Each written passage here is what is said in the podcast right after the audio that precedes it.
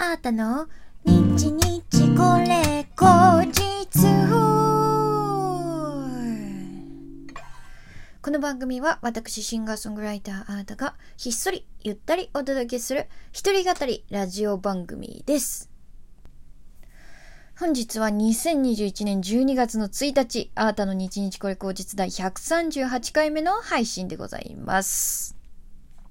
今日から12月でございます。あっという間にね、2021年も残り31日。はあ、多分このね、12月もね、秒で過ぎていくんじゃないかなっていう、そんな気持ち。まあ、師走っていうだけあってね、あの、プライベートもそうだし、お仕事もそうだし、あの、お忙しい、バタバタされる方もね、すごく多いんじゃないかなと思うんですけれども。まあ、私はですね、まあ、ミュージシャンだと、あの、年末に向けてね、どうしてもイベントが多くなるから、毎年そういった意味で忙しさみたいのはあるんですけど、なんか、その、そういったこと置いといて、もう、なんて言うんですかね、心がね、結構忙しいことが多いかな、毎年。なんとなく思い出してみると。まずね、あの、恋人と別れる率がすごい高い12月。うん。あの、何なんだろうね。人間って、人間ってってすごい大きくなっちゃったけど言い方が。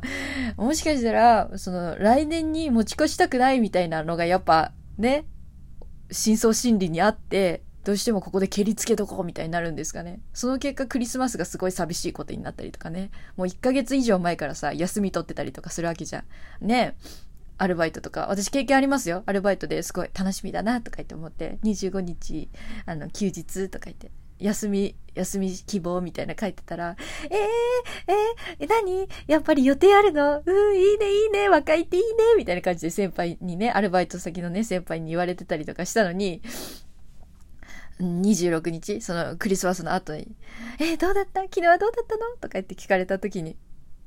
みたいな。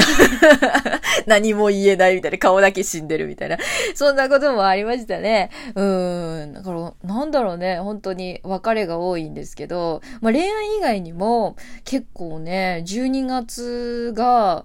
あの、きっかけになって、あの、まあ整理された、あの、人間関係とか、あとははたまた結構、あの、来年からの来年からぐっと距離が近くなる、そのきっかけが12月だったとかっていうのも逆にありますね。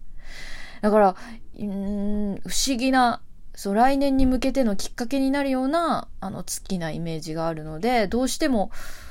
心もね、体もそうですけれどもね、すごく忙しいなっていうイメージがありますね。まあ、人間にはね、決まったキャパがありますから、あの、まあ、仕事を抱えてる案件はもちろんだし、あの、人間関係もそうだし、やっぱり、どっか、一個手放す。フルでさ、使ってるとさ、もう新しいもの持てないから、やっぱ、その、あ、ここもしかしたらちょっと今の自分にとっては違うのかなとか、来年や、やり、こういうことやっていきたいから、あ、なんかちょっとこの案件は違うのかなとかっていうのがどうしてもね、やっぱ出てくるからね。そうすると、それを手ば、思い切って手放すと、まあ、結構勇気いりますけどね。思い切って手放すと、あの、来年からめちゃめちゃいい風がうわーっと入ってきて、新しい人にすごい出会えたり、新しい仕事がね、もらえたりとか、新しい、あの、フィールドに出ていけたりとか、やっぱそういうの、あの、経験としてあるのでね。そういうきっかけの月なのかもしれないですね。まあ、やっぱり別れっていうのが、なんか結構出会いと別れとかって言うじゃないですか。出会いと別れって。でも、私普通に別れが先だから別れと出会いって言いたいんだよね。うん。だから深呼吸と一緒日本人って吸って吐いてだけど、吐く前に吸うって無理じゃないってすごい思う、思うんです。でも、あの、外国だと、その深呼吸吐いて吸ってみたいですよ。そう、だから考え方がちょっと私外国？なのかもしれないけど。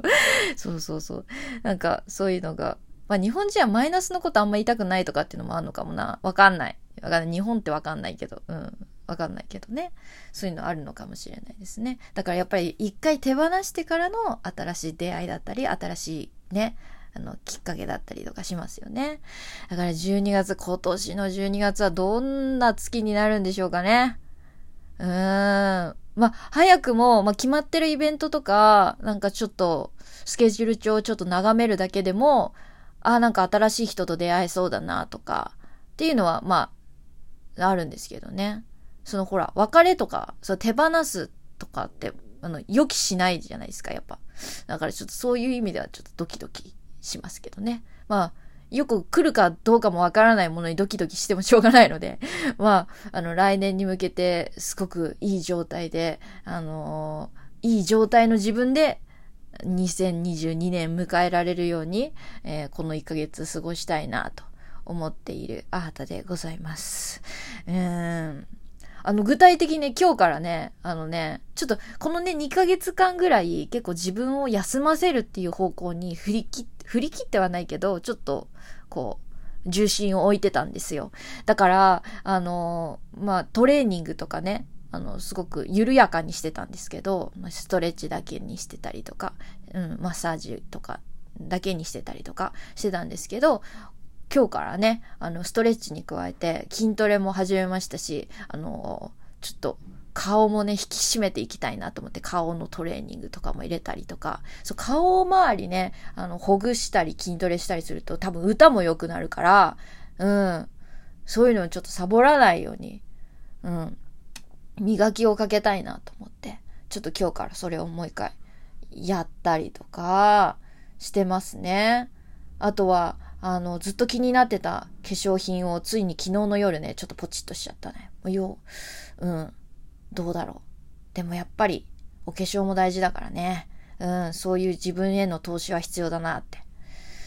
そう、いろいろやってみたいこともあるし、着てみたい服もあるし、だからそのためにね、土台しっかりしてないとと思って、えー、そんな感じで、いい、いい状態の自分で、うん、いけるようにって準備してますね。なんかこの一年間、何度もこの話してましたけど、あのー、やっぱりね、人間見た目じゃないとかって言いますけど、そう、人からさ、例えばなんか、なんか、何その、なんかブスみたいな。だから、だからそう、そういうふうに人から言われるとかっていうのまで全然もう論外ですけど、あの、そうじゃなくて自分が、あの、コンプレックスに思ってるところ、うん。まあ、コンプレックスをゼロにすることってすっごい難しいと思いますけど、例えば、その、私だったら姿勢だったりとか、体型だったりとか、うん、そう、そうだね、というのとかを、まあ、お化粧だったり、髪型だったりとか、なんかそういったところを、あの、直せるところは自分でね、磨いて、努力して、ある、まあ、目指す、難しいですけど、もう終わりなんてないんだと思うんですけれども、ある程度のところまで行くと、その努力してきたっていうところもあるし、あの、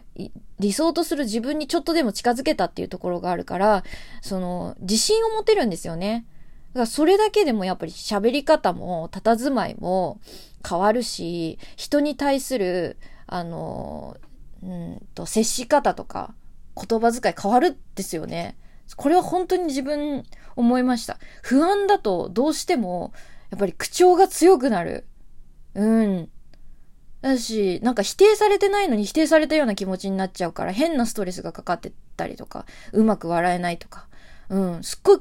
く力が入ってるみたいな。なんかそういうのがね、実際自分でも経験してて、それを一個一個ね、剥がしていくことによって、やっぱり、あのー、自分も過ごしやすくなるし、それでなんか、最近表情すごいいいねとかって言われたりとかさ、穏やかだよねとか言われたりとかさ、その、そう、いろんな人からのさ、そういう表現評価がついてくるし、うん、なんだったら、そういう自分になっていくと、周りも変わっていくんですよね。あの、付き合う人たち。そう。やっぱ似た者同士集まってくんですよ。だから性格悪い人の周りには性格悪くなっちゃうね。口調が。ね、そう。そういうもんだと思った。本当に。だから結構、ね、別れもあって、出会いもあってっていう感じだけど、やっぱり自分があの、変わることでどんどんそれは変わっていくんだなっていうのをね、12月、あの、身をもってね、あの、12月じゃない、2021年にすっごく分かったので、このね、12月はそれの締めくくりになれるように、より、より素敵な私にでいられるように、より素敵な、あの、心持ちでいられるように、あの、努力して、えー、2022年迎えたいなとか言って思っております。まあ、長もう今日こ、ほとんどこの話で終わっちゃったんですよ。ね。まあ、いいか。えー、ということで最後にですね、あのー、皆さんからいただいた、えー、お便りと、えー、ギフト、えご紹介いたします。ラジオネーム前田チャンネルさん、元気の玉と美味しい棒ありがとうございます。えそして、小滝さん、楽しい竹と心に響いたミュージックショーありがとうございます。えー、ソワちゃんからも心に響いたミュージックショーいただきました。音風さんからもいただきました。天然ちゃんからもいただきました。ありがとうございます。あのね、この、えー、心に響いたミュージックショーなんぞやっていう感じなんですけど、私のこの日々これ口実をね、収録配信させていただいているアプリ、ラジオトークで、あの、こ今年もね、行われるラジオトークアワード2021っていうのがあって、それの投票権なんですよ。で、これってリスナー投票で獲得できる賞とかがいくつかあって、で、その中の一個が、えー、心に響いたミュージック賞。えー、これはですね、歌ってみたとか演奏してみたみたいな、あの、音楽とトークで最もリスナーを楽しませたぞっていう、えー、トーカーさんに贈られる賞ですね。だからちょっとこれは私はね、この1年間ラジオトークすっごい頑張ったので、てか、ポッドキャスト頑張ってきたので、続けたので、なんとかゲットしたい。なんとかゲットしたい。なので、ぜひとも応援したいな、投票したいなっていう方は、ギフトを送るというボタンから、えー、心に響いたミュージック賞を選んで送ってください。アプリを持っていればね、無料で送れますので、ぜひぜひ。えー、そしてね、嬉しい頼りも、お便りも届いております。天然ちゃん、なんだかんだで1年頑張った感動したうん、頑張った。本当にありがとう。続けたよ。続けられたよ。え、そして、ソワちゃん。えー、この賞は、やはり、アータさんに送りたいです。いよいよ本格的に寒くなります。どうかお体に気をつけて。ということで、嬉しい。ありがとう、ソワちゃん。ということで、皆さんからの投票待ってます。え、今日も聞いてくれてありがとう。アータでした。バイバイ。